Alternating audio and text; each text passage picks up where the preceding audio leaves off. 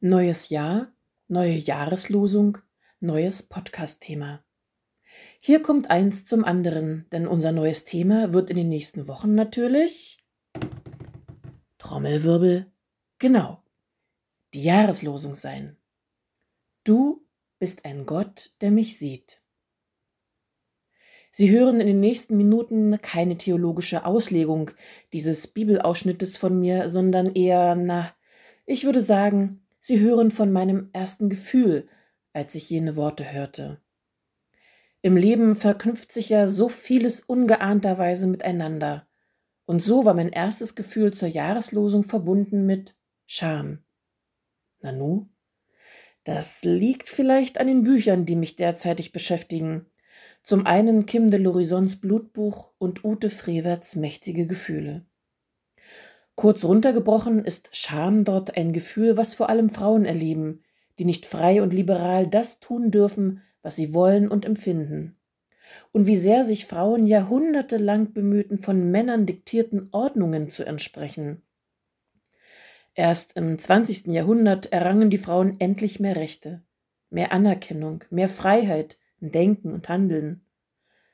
Aber wieso denn nun Schamgefühle bei der Jahreslosung? Du bist ein Gott, der mich sieht.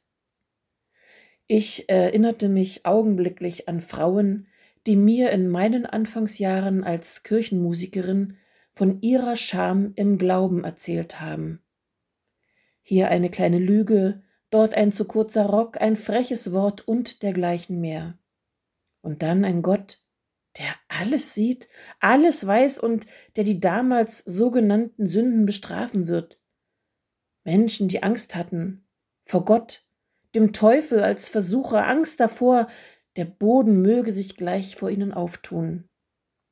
Menschen, deren Ängste durch andere vermehrt wurden, die mit erhobenem Zeigefinger drohten. Menschen, die leider erst spät im Leben von der Liebe Gottes erfahren haben, die übrigens bedingungslos ist, die Ängste ablegen konnten, endlich die selbst auferlegte Schuld abschütteln konnten. Welch ein Befreiungsschlag. Und wie fühle ich mich mit einem Gott, der mich sieht? Da ist ein Gefühl wohliger Wärme. Ich empfinde eine Verlässlichkeit, fühle Gott als einen Wegbegleiter. Ein Gefühl von Geborgenheit. Auch wenn das jetzt vielleicht ein bisschen kitschig klingt. Ich wünsche uns allen, dass wir frei reden und denken und handeln können, ohne Angst, Scham und Schuld. Dass wir uns nicht verstellen müssen, keine Maske aufsetzen. Gott sieht uns sowieso, wie wir sind. Zeigen wir es doch ganz befreit, auch unseren Mitmenschen. Haben Sie eine behütete neue Woche.